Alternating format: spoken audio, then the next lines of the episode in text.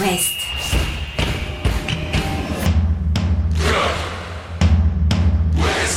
Cop West. Chaque lundi et jeudi à 20h. Simon Rongoat, Catel Lagré.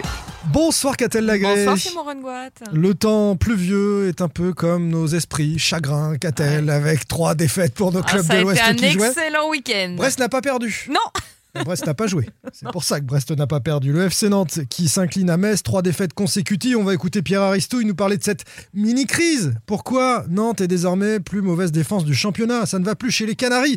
À Rennes, on pensait l'embellie euh, après la Coupe d'Europe. À 10, j'y étais.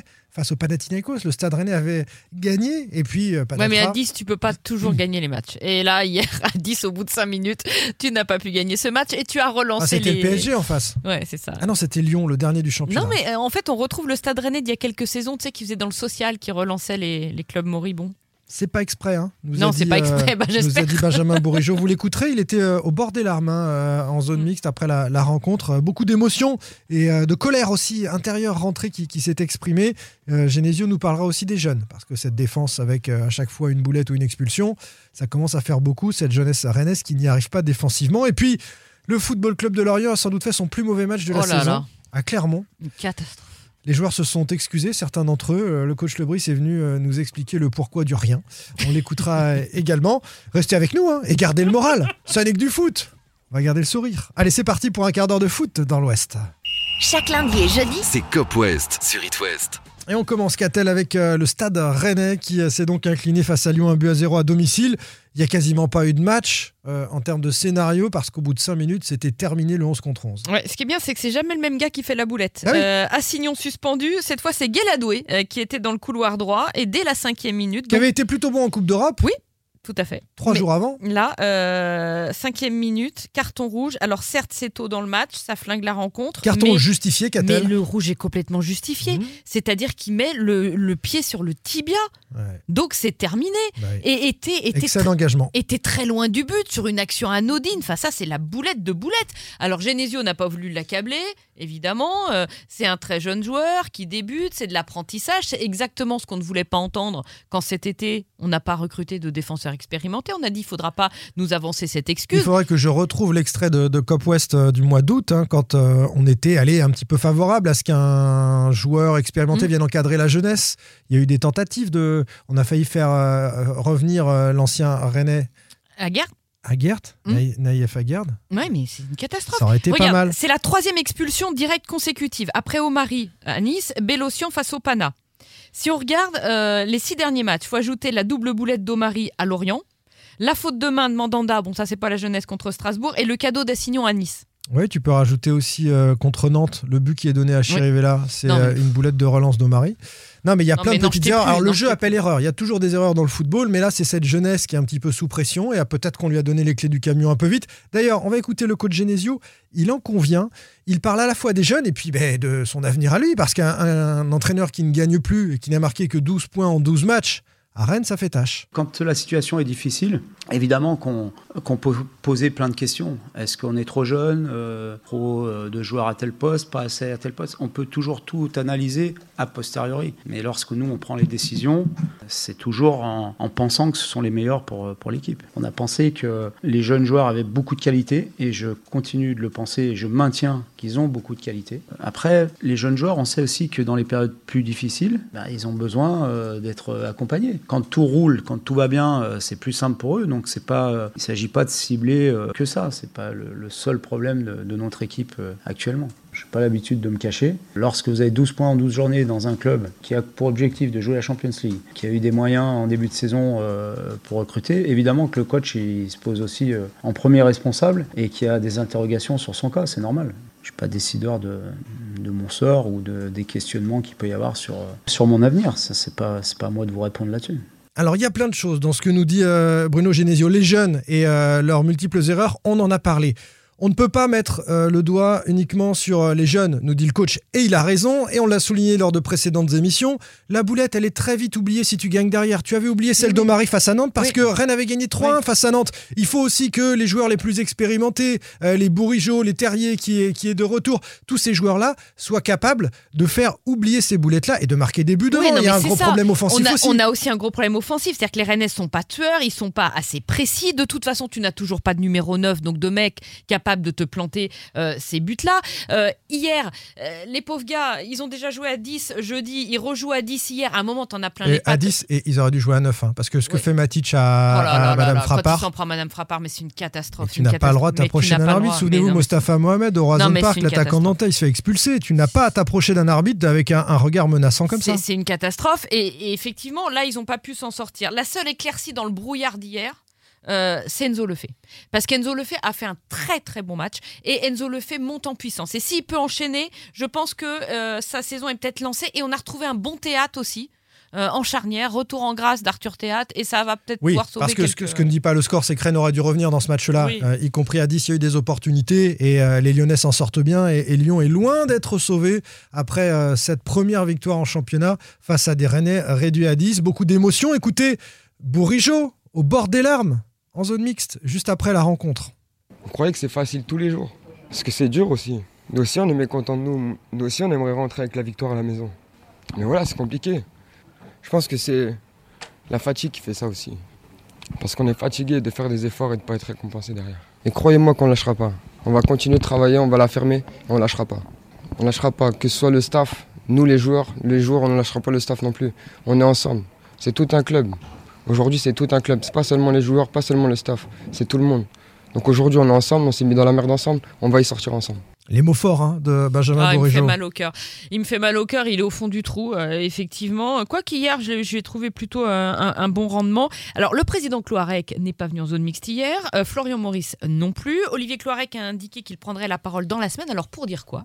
Est-ce que Bruno Genesio est menacé? Nous, dans Cop West, on pense euh, Que non. parce que François Pinault adore Que Genesio. non, que non, pas pour l'instant. Que non, pas pour l'instant. Que Genesio, euh, ma foi, il fait avec. Enfin, c'est pas lui qui fait les boulettes. Euh, à un moment, il aligne les. Ah, c'est lui qui fait jouer les joueurs, c'est lui Oui. qui a validé aussi le recrutement oui, de Florian mais Maurice. c'est pas lui qui l'a fait ce recrutement. Et s'il y en a un qui doit passer à la caisse là maintenant tout de suite, c'est justement le Florian Ça a été Maurice décidé de concert avec Bruno Genesio, même si c'est vrai qu'il voulait un joueur expérimenté. Et Florian Maurice, qui est bien marrant, parce que quand ça euh, déroule, il est le premier à se présenter en zone mixte, à, à donner des objectifs de Ligue des Champions. Qui Il faudra qu'on en reparle. Mais à mon avis, cet objectif-là est comme, était quand même peut-être pas atteignable. Parce que jouer. Arrête, non, Catel, euh, mais t'es- t'es européen, Mais tu t'es- europé- mais- pas donné les moyens mais dans le Euro- recrutement. mais être européen chaque saison, c'est une chose.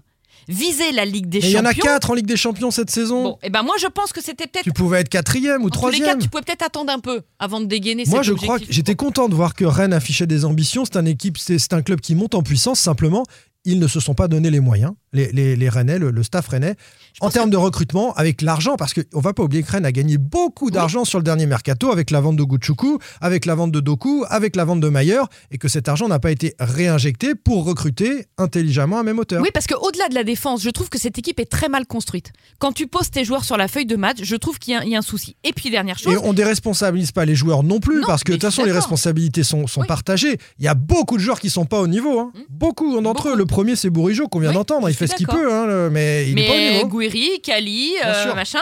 Euh, après, Genesio, peut aussi décider de partir. hein. parce que Non, il fait- mais non, mais non, mais, mais mais pourquoi? Il, il faut pas oublier sa sortie d'après le Pana. hein. Quand il dit Moi, je suis pas venu à Rennes pour faire un tour d'honneur parce qu'on a gagné un Ouais. match, je suis venu pour atteindre des objectifs. Il prévenait. Mais ça, c'est pour euh, secouer son vestiaire. Moi, j'en- je vois une autre lecture aussi. hein. Bon, écoute, on suivra ce, dossier euh, rennais bouillant. hein, 12 points en 12 matchs, c'est certainement euh, pas du tout dans les standards attendus autour du, stade rennais. Comme est décevante cette troisième défaite en trois matchs du Football Club de Nantes. Les Canaries qui ont sombré face à l'une des pires attaques de Ligue 1, quand même, le FC Metz, qui était, je crois, 17e attaque avant ce match-là.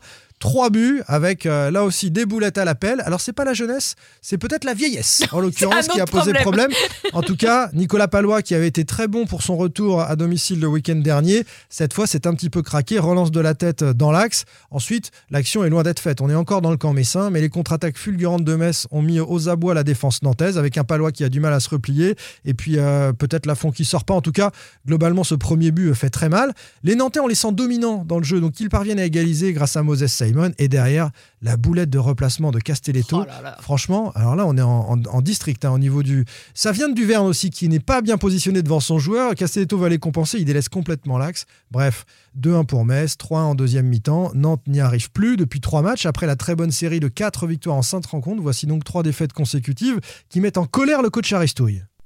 Bon, il y a plusieurs, euh, plusieurs choses qui me viennent euh, à l'esprit, mais voilà, le sentiment après euh, notamment cette première mi-temps, c'est euh, compliqué. C'est beaucoup de colère parce que parce qu'on a oublié, euh, on a oublié totalement les bases, euh, les bases de ce jeu et que j'ai l'impression qu'on a, que les garçons ont fait preuve un peu d'amnésie par rapport à tout ce qui avait été euh, vu et préparé sur sur euh, la semaine d'entraînement par rapport à cette, euh, aux caractéristiques de cet adversaire. Nantes n'a pas respecté ce qu'on avait euh, prévu euh, à l'entraînement, euh, dit le coach.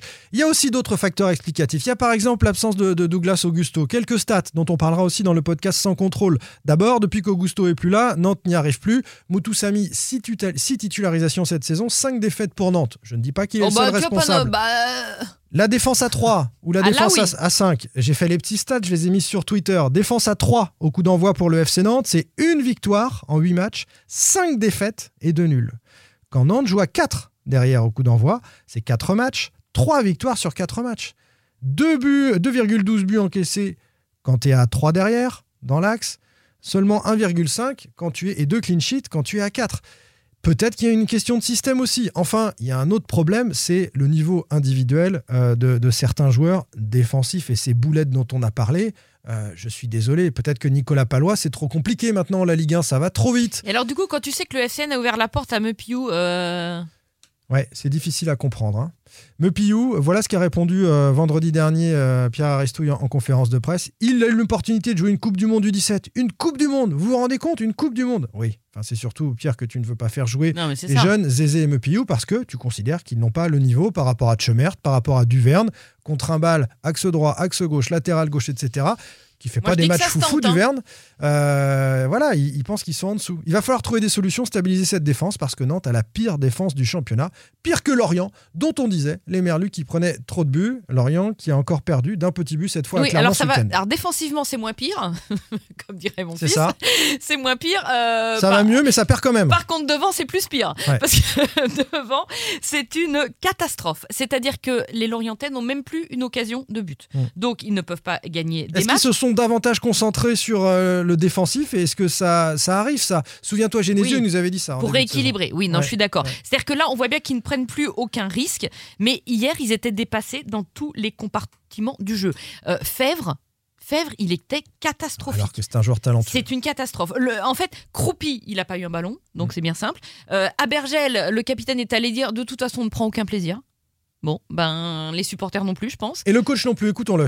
Aujourd'hui, j'ai perçu un- enfin, quelque chose d'un peu différent, comme si euh, on n'était pas au rendez-vous. Donc c'est ça qui m'a dérangé aujourd'hui, enfin, qui nous dérange tous, parce que les matchs de foot euh, de ce niveau-là exigent une, une présence, une, une concentration, une exigence, une- un engagement de, qui est vraiment de, à total. Et euh, il en manquait aujourd'hui, donc euh, je- et on est sanctionné par le résultat logiquement. Ouais, sanctionné de ce rien dans le jeu, de cette grosse déception. Alors au classement pour nos trois clubs euh, de l'Ouest, regardons ce que ça donne. Le Stade Brestois est le mieux placé sans jouer. On l'a dit, Brest, match reporté le 7 décembre face à Strasbourg. Euh, Brest compte 15 points.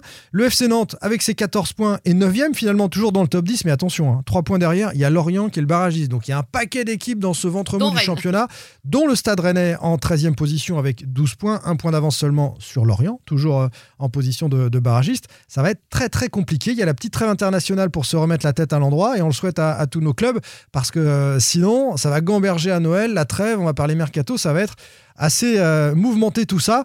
Euh, les Brestois, on en parlera plus longuement jeudi. On aura un joueur du stade brestois dont nous vous réservons la surprise jeudi dans Cop West. Soyez euh, au rendez-vous de 20h. Un mot sur la Ligue 2 pour saluer la victoire de Concarneau. Alors, à la à Laval, chez le leader. leader, s'il vous 3-0, plaît. s'il vous plaît. 0-0 pour nos Guingampais du côté de Rodez. Et puis, Angesco est allé faire un match nul, 4 buts partout. C'est pas du hockey. Non, non, c'est pas les Ducs. C'est bien euh, l'équipe de foot du SCO. Euh, C'était à, à Pau. Au classement, Laval est toujours en tête devant le Angesco. On est bien devant. Même si euh, on n'a pas pris euh, beaucoup de points. Concarneau se recale en 11e position. On va faire un petit sujet Concarneau Ouais. bientôt. Ouais, il faut qu'on invite faut qu'on invite Mignon. le coach. Allez, rendez-vous est prêt avec le coach euh, Le Mignan. Enfin, euh, nos amis euh, Guingampais, Catel, sont en 7 position de Ligue 2. Rendez-vous jeudi pour un nouveau Cop West pendant la trêve internationale. On est là. Salut Bonne soirée. Retrouvez demain matin votre émission Cop West en replay sur itwest.com et sur l'application itwest. Cop West est votre émission. Prenez la parole et posez vos questions aux pros de la saison. Sur It West.